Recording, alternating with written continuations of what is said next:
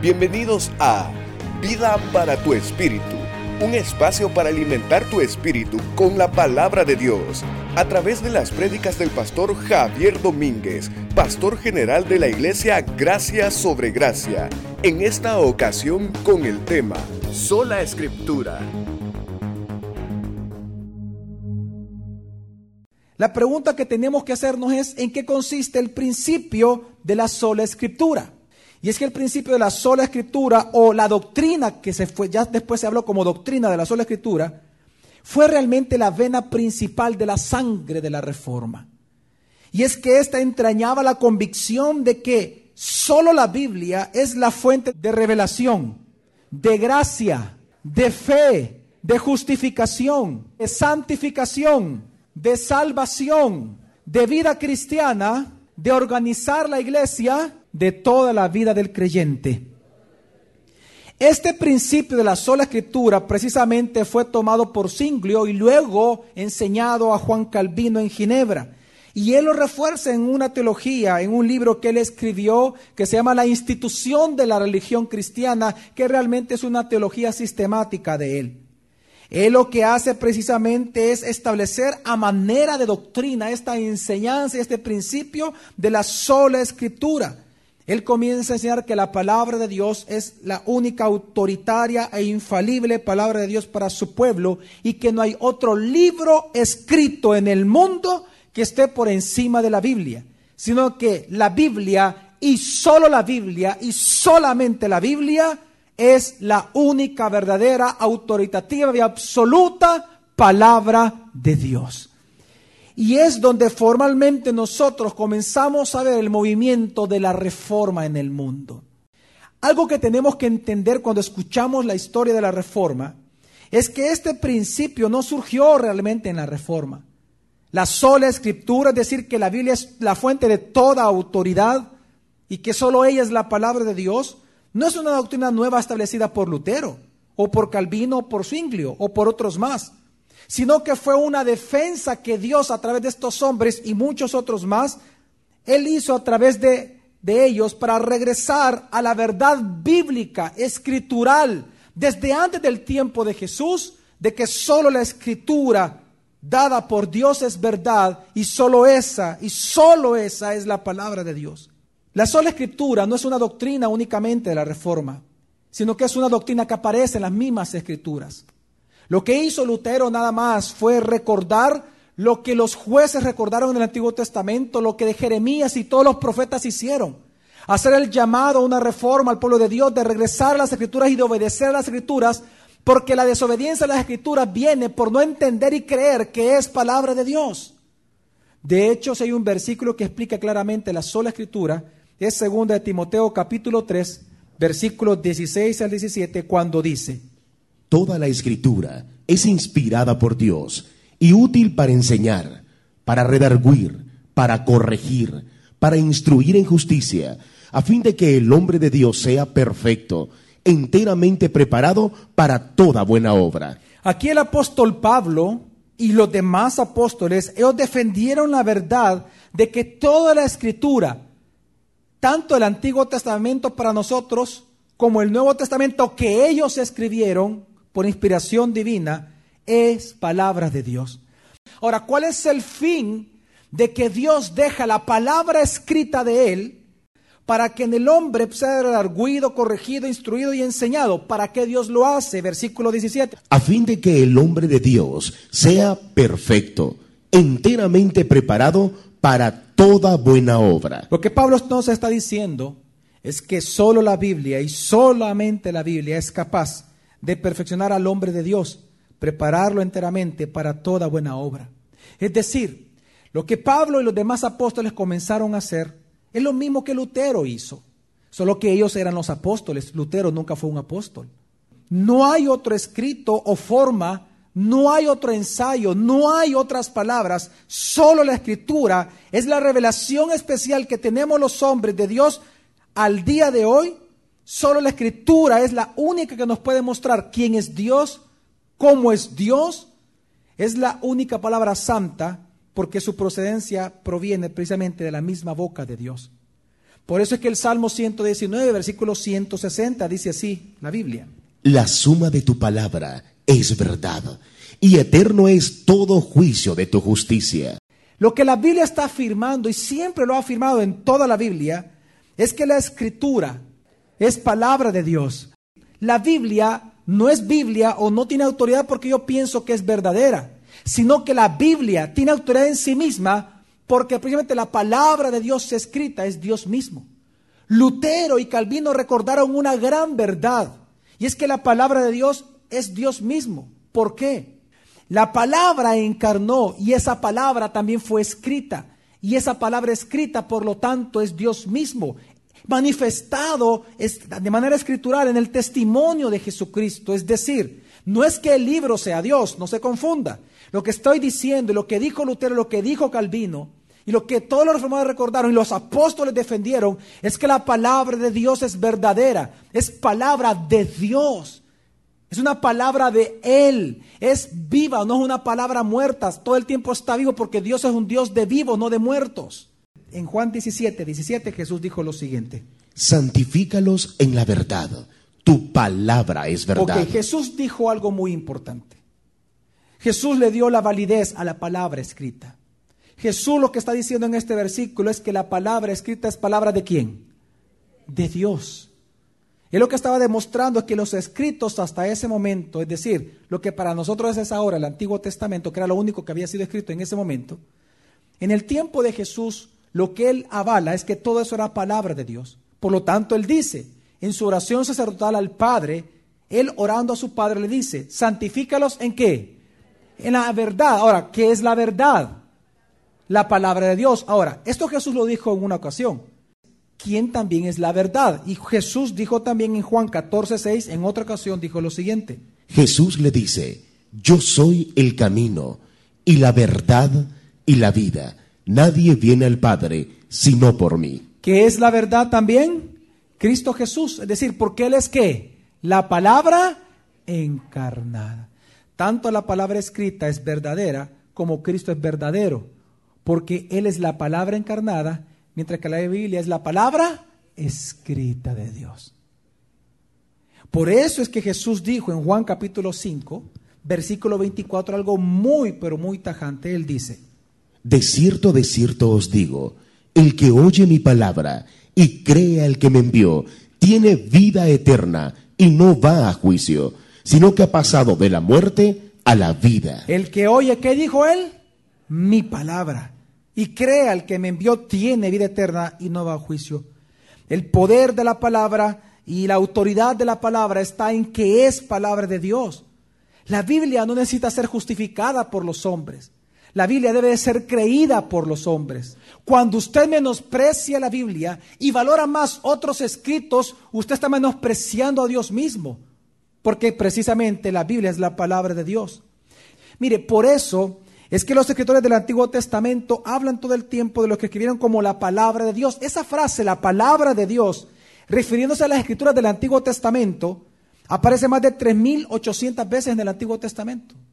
Lo bello y lo interesante es que Pedro no solamente defiende las escrituras del Antiguo Testamento, sino que defiende como palabra de Dios los escritos de todos los apóstoles. Segunda de Pedro 3, 15 al 16 dice así la palabra de Dios y considerad la paciencia de nuestro Señor como salvación, como también nuestro amado hermano Pablo os escribió según la sabiduría que le fue dada. Fíjese bien, viene a hablar de Pablo, pero viene a hablar de los escritos de Pablo.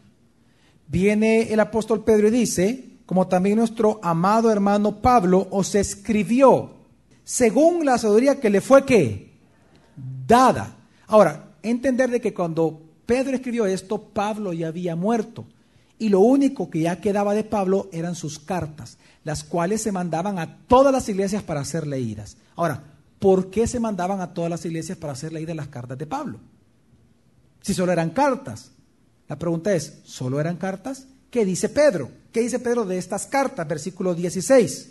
Como también habla de esto en todas las epístolas, en las cuales hay algunas cosas difíciles de entender, que los indoctos, e inconstantes tuercen. Que los indoctos e inconstantes, por no entender las epístolas de Pablo, ¿qué es lo que hacían ellos? Las tuercen ahora. no solamente torcían las epístolas de Pablo, sino que también, ¿qué dice Pedro? como también las otras escrituras, para su propia Que perdición. también torcían las otras, es decir, que Pedro estaba asegurando y estaba aceptando que las epístolas de Pablo también eran qué? Palabra inspirada de Dios. Era palabra de Dios los escritos de Pablo. Por eso es que Pablo defendió también sus enseñanzas cuando estaba en vida. Cuando él escribe a la iglesia de Tesalónica, en el capítulo 2 de su primera carta, versículo 13, Pablo dice, Y por esto damos gracias sin cesar a Dios, porque habiendo recibido de nosotros la palabra del mensaje de Dios, La habiendo recibido de nosotros, dice Pablo, ¿el qué? La palabra del mensaje de Dios. Es decir, está hablando que era palabra de Dios. ¿Qué pasa? la aceptasteis, no como palabra de No hombres, como palabra de hombres. sino tal como es en verdad, ¿Qué es? palabra de Dios, que obra también en vosotros que creéis. Es decir, sus mismas enseñanzas defendían que las palabras de ellos como apóstoles eran palabras de Dios. Por eso es que el apóstol Pablo fue el que pidió que todas las cartas que escribían los apóstoles fueran que entre todas las iglesias repartidas y copiadas. De ahí es que dio entonces también Dios el mandamiento en 1 Corintios 4, 6, algo muy interesante. Dios dice, Esto, hermanos, lo he aplicado en sentido figurado a mí mismo y a Apolos por amor a vosotros, ¿para qué? para que en nosotros aprendáis a no sobrepasar lo que está escrito, La gente tiene la tendencia a menospreciar las escrituras como palabra de Dios. Y comenzamos a tomar otros escritos como fuente de autoridad. Y eso, mi amado am- amigo, amiga y hermanos, es idolatría. Por eso es que usted encuentra movimientos de reforma en cada generación de la historia. Porque en cada generación hay, un tipo de apostasía. Por eso es que Dios siempre levanta personas, Dios levanta momentos en donde Él comienza a través de estas personas a hacer un llamado, un recordar, a regresar a la sola escritura. En 2 de Timoteo, capítulo 2, versículo 15 al 18, es que viene una vez más Pablo y dice lo siguiente. procura con diligencia presentarte a Dios aprobado, obrero que no tiene de qué avergonzarse, que traza correctamente la palabra de la verdad, pero evita profanas y vanas palabrerías, porque producirán más crecimiento de la impiedad. Le dice esto porque recuerde algo, mire, Timoteo acompañó todo el tiempo a Pablo en sus viajes, en algunos viajes misioneros que él hizo. Él fue un discípulo directo de Pablo. Pablo lo tomó siendo muy joven a él, al- alrededor de los 15 años, lo invitó a que lo acompañara a él a sus viajes. Precisamente cuando ya él tenía unos 35 años de edad, Timoteo, Pablo lo establece a Timoteo como el pastor de la iglesia de Éfeso. Y entonces cuando él escribe esta carta, su segunda carta a Timoteo, Pablo se la escribe precisamente estando fuera de Éfeso y se la manda a él para recordarle qué es ser un pastor y cómo él llevar a cabo su pastorado. Por lo tanto, Pablo le dice a él, es decir, esta es la carta de Pablo a un pastor, de un apóstol a un pastor. Y a un pastor de iglesia le dice, evita profanas y vanas palabrerías, porque producirán más crecimiento de la impiedad. Y la palabra de ellos carcomerá como gangrena, dice, de las cuales son Himeneo y Fileto, que se desviaron de la verdad, diciendo que ya hubo resurrección y trastornaron la fe de algunos. ¿Sabe qué hace Pablo? Que hicieron todos los apóstoles, defender la sola escritura. ¿Por qué estoy diciendo esto? Porque como hijos de Dios, como iglesia cristiana, a nosotros se nos manda a defender la verdad. Por eso dice la escritura, Pablo también le dice a Timoteo, que nosotros somos qué? Columna y baluarte de qué? De la verdad. Nosotros como iglesia estamos llamados a defender la sola escritura, a amar la sola escritura, a aprender, a memorizar, a proclamar, a predicar la sola escritura. Pues precisamente ese fue el llamado de Lutero a la iglesia, de Calvino a la iglesia, de Zwingler a la iglesia, de los pre-reformadores y de los demás reformadores. El llamado de ellos fue lo mismo llamado de los profetas del Antiguo Testamento, el mismo llamado de Jesús y el mismo llamado de los apóstoles. ¿Cuál? Regresemos a la escritura. Haz la fuente de tu autoridad. Sujétate a ella, ámala, protégela con tu vida, defiéndela. Transmítesela a tus hijos, herédasela a tus hijos, de generación en generación. Que la escritura marque tu vida, marque tus pasos, te dirija todos los días de tu vida, porque es palabra de Dios. Si algo debemos de aprender de todo esto, es que hoy en la iglesia evangélica de nuestros países ha aparecido el mismo pecado. ¿Cuál, pastor? De que hemos dejado a un lado la sola escritura. Lamentablemente nosotros cuando vemos la historia, comenzamos a ver los grandes errores del papado, pero nosotros los evangélicos hacemos exactamente lo mismo. Antes era un papa el que tomaba el poder, hoy se llaman los pseudoapóstoles y profetas los que quieren gobernar las iglesias. Antes se vendían indulgencias, ahora se están vendiendo milagros por televisión. Antes, por ejemplo, la iglesia y todavía confía la iglesia de Roma en sus tradiciones orales, más que en la Biblia, pero también nosotros los evangélicos, los protestantes, ¿sabe cuál es el gran pecado que hoy veo yo en la iglesia protestante? Es que ya no protesta, sino que es atestante. En lugar de hablar en favor de la Biblia, ya ni siquiera habla la Biblia, es atestante, sin Biblia, sin testimonio, sin predicar, sin proclamar la Biblia. Yo quiero resumir este viejo pecado que se repite en todas las generaciones de alejarse de la palabra de Dios en cuatro grandes pecados que hoy la iglesia evangélica está enfrentando en nuestros países y que por lo tanto es urgente regresar a la sola escritura. Primer pecado que yo veo es la inclinación que la iglesia tiene hacia el mundo precisamente de apartarse de la palabra de Dios. Entonces no podemos esperar que el mundo reconozca que la Biblia es palabra de Dios. El problema es que, que en lugar que el mundo se convierta a la iglesia cristiana, a la doctrina, a la Biblia, a Jesucristo, es la iglesia evangélica la que se está convirtiendo al mundo. Y es tan lamentable que nosotros vemos que esa inclinación del mundo de no ver a la Biblia como palabra de Dios hoy en día está pasando en nuestras naciones. ¿Cómo lo sabemos? ¿Acaso no estamos viendo aquellas características que Romanos capítulo 1 habla, que van a pasar en una sociedad y en una patria, en un país, cuando, alejándose de las escrituras, comienzan a cambiar la gloria de Dios? Claro que sí. Por eso aquella voz que el profeta Oseas levantó en su tiempo, hoy otra vez se está levantando en nuestro país. Y nos dice Oseas capítulo 4 del 6 al 8 lo siguiente. Perecerá tu patria, porque mi pueblo perece por falta de conocimiento. ¿Por falta de qué? Ahora, ¿de cuál conocimiento? ¿Cuál palabra? ¿La hablada o la escrita? La escrita. Por cuanto desechaste el conocimiento, yo te desecharé de mi sacerdocio. Ahora, eso ya no es posible porque en, en Cristo Jesús somos cristianos una vez y para siempre. Amén. Aquí está hablando del sacerdocio levítico, que ya no aplica a nosotros, pero el principio moral y ético detrás de esto todavía está vigente hasta el día de ahora. ¿Y qué es lo que dice entonces el Señor? Por cuanto olvidaste la ley de tu Dios, también yo me olvidaré de tus Por hijos. cuanto olvidaste la palabra escrita de tu Dios. Sigue. que mientras más aumentan, más pecan contra mí. Cambiaron mi gloria en vergüenza. Se ceban con la ofrenda del pecado de mi pueblo y a la iniquidad de éste elevan su anhelo. Lo que estaba diciendo el profeta Oseas es lo que está pasando hoy mismo. El mismo pecado, incluso antes de Jesucristo, es lo que está pasando hoy en día. ¿Qué pasa en una nación cuando la escritura ya no es sola escritura?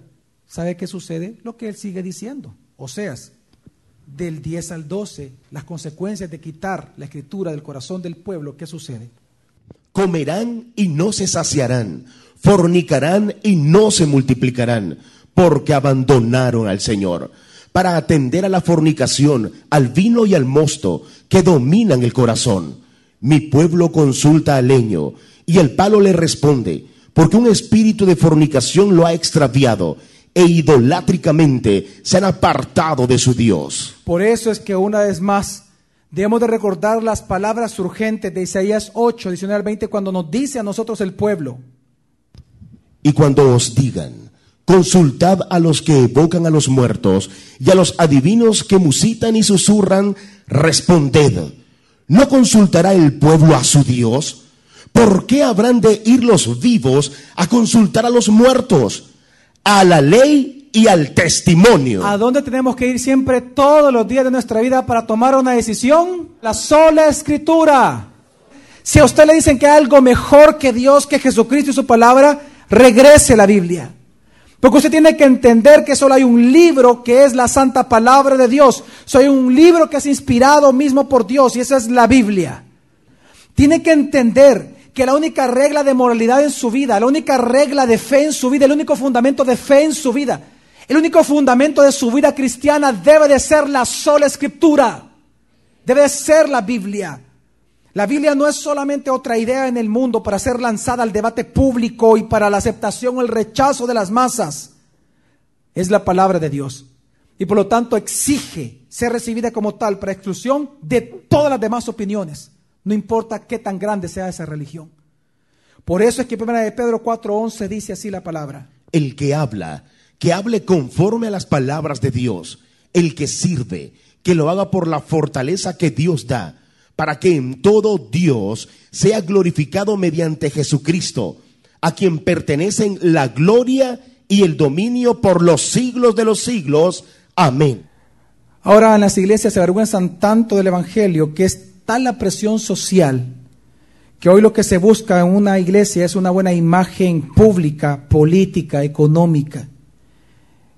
Los pastores ya no predican a Jesucristo, al Jesucristo bíblico, el apostólico, ¿verdad? El mensaje apostólico y bíblico, sino que hoy en día encontramos los púlpitos llenos de anécdotas personales, aduciendo que así se aplica la doctrina a la vida.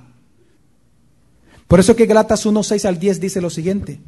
Estoy maravillado de que así tan pronto os hayáis alejado del que os llamó por gracia para un evangelio diferente. Para un evangelio diferente, lo mismo que está pasando ahora pasaba en el pasado. No que haya otro, sino que hay algunos que os inquietan y quieren pervertir el evangelio del Mesías. Pero si aún nosotros o un ángel del cielo proclamar un evangelio contrario al que os proclamamos, sea anatema. ¿Sea qué? Dice, si viene otro, por muy bonito que sea, o incluso un ángel, sea el tal que maldito, anatema, maldito significa.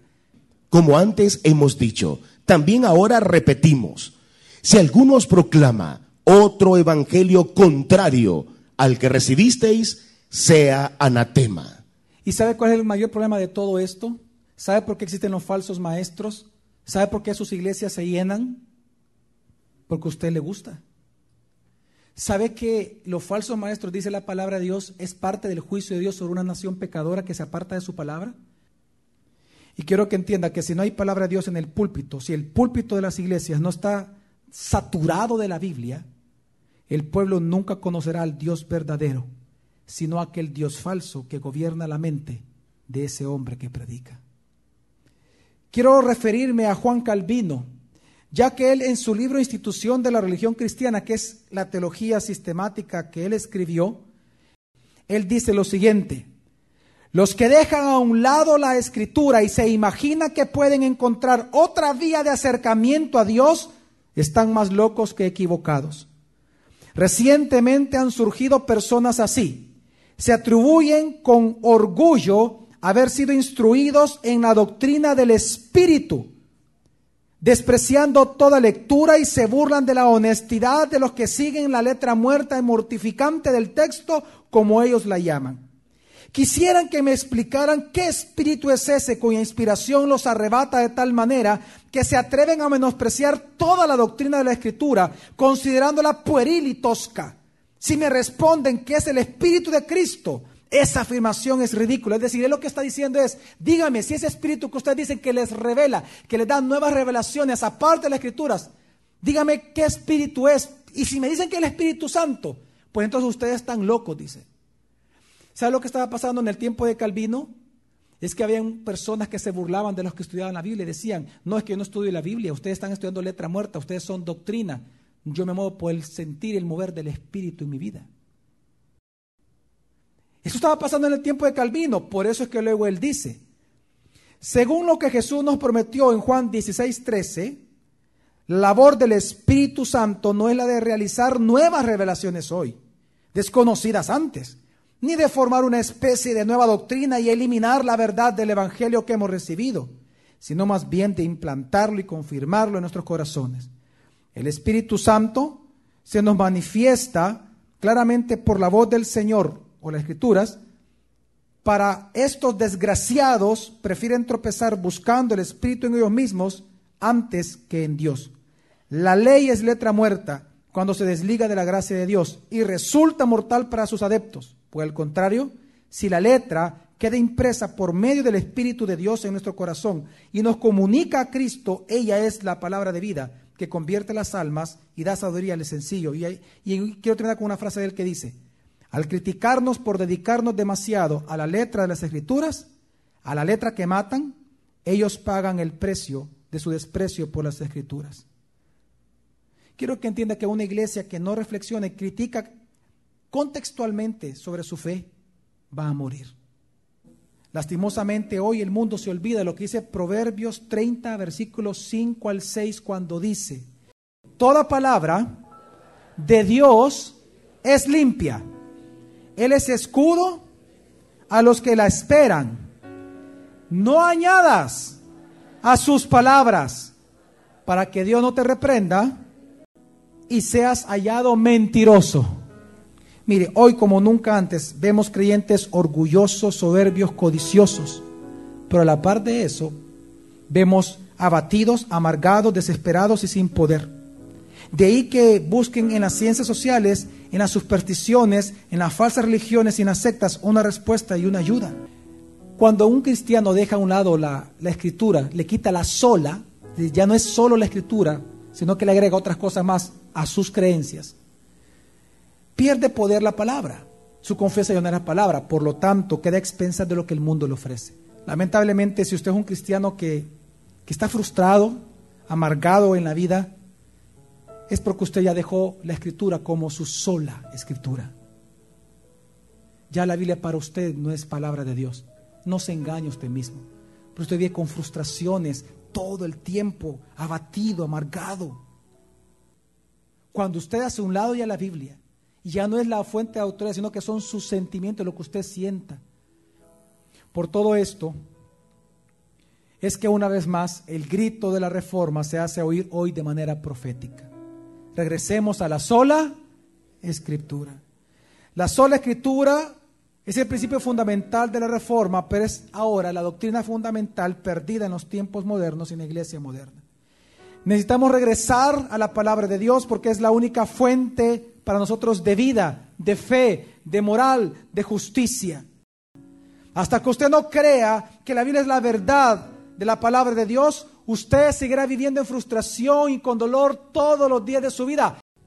Salmo 19, del 7 al 9 dice, La ley del Señor es perfecta. ¿La ley del Señor es qué? Por lo tanto, ¿qué hace la palabra de Dios en aquel que la cree? Restaura el alma. Sigue. El testimonio del Señor es fiel. Por tanto, ¿qué hace la palabra? Hace sabio al sencillo. Sigue. Los mandamientos del Señor son rectos. Por lo tanto, ¿qué hace la palabra? Alegran el corazón. El precepto del Señor es puro. Por tanto, ¿qué hace la palabra? Alumbra los ojos. El temor del Señor es limpio. Permanece para siempre. Los juicios del Señor son verdad. Todos justos. Se lo voy a decir de esta manera. Si usted quiere una verdadera restauración para su alma herida, traicionada y doliente, sola escritura. Si usted quiere ser sabio, obtener sabiduría divina para la toma de decisiones diarias, entonces usted tiene que, que regresar a la qué? A la sola escritura.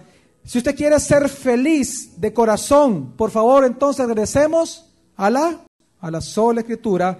Si usted quiere que el Dios verdadero le alumbre sus ojos de una vez por todas y ver la maravilla de Él y de su gloria. Entonces regresemos a la sola escritura. Si usted quiere mantenerse limpio en el temor a Dios, entonces regresemos a la sola escritura.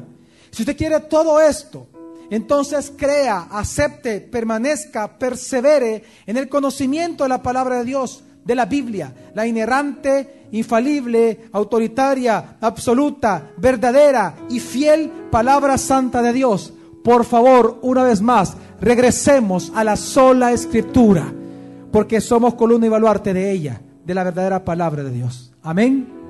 Mi amada familia, ruego al Señor que usted pueda entender que la Biblia es la palabra de Dios. Amén. Y que hoy, como en cada generación, la iglesia evangélica de Salvador se ha desviado. Su tarea y mi tarea es proclamar la sola escritura como fuente de toda autoridad hasta que la muerte nos separe a usted y a mí. El próximo jueves te esperamos para continuar aprendiendo de la palabra de Dios, Vida para tu Espíritu, con el pastor Javier Domínguez. Es una producción de Iglesia Gracia sobre Gracia. Puedes encontrar más recursos como este en nuestra página web, graciasobregracia.org. También puedes visitarnos en Hotel Holiday Inn los domingos a las 8 y 11 a.m. Iglesia Gracia sobre Gracia, tu iglesia, tu casa, tu familia familia.